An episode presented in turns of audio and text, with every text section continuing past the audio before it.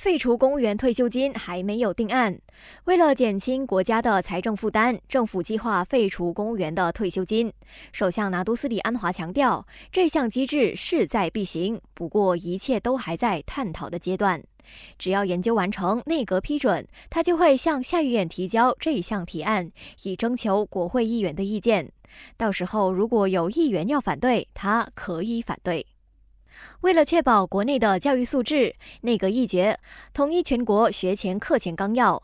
不过，教育部副部长黄家和澄清，统一课程纲要的决定只是涉及政府学前教育班，私人学府并不会受到影响。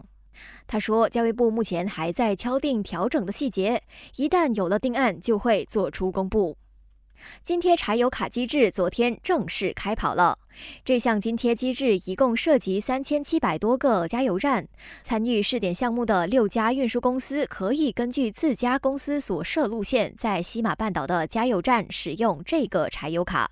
国内贸易及生活成本部长拿督安米站表示，政府计划通过整个项目收集民众的反馈，以加强国家柴油补贴机制，减少纰漏。配合联邦直辖区日，吉隆坡市政厅宣布，即日起到二月二十九号，违规停车罚单通通打折，其中违例的摩托车只需缴付时令级罚款。不过，这一次的优惠并不包括外籍人士被控上法庭和列入黑名单的罚单。感谢收听，我是余文。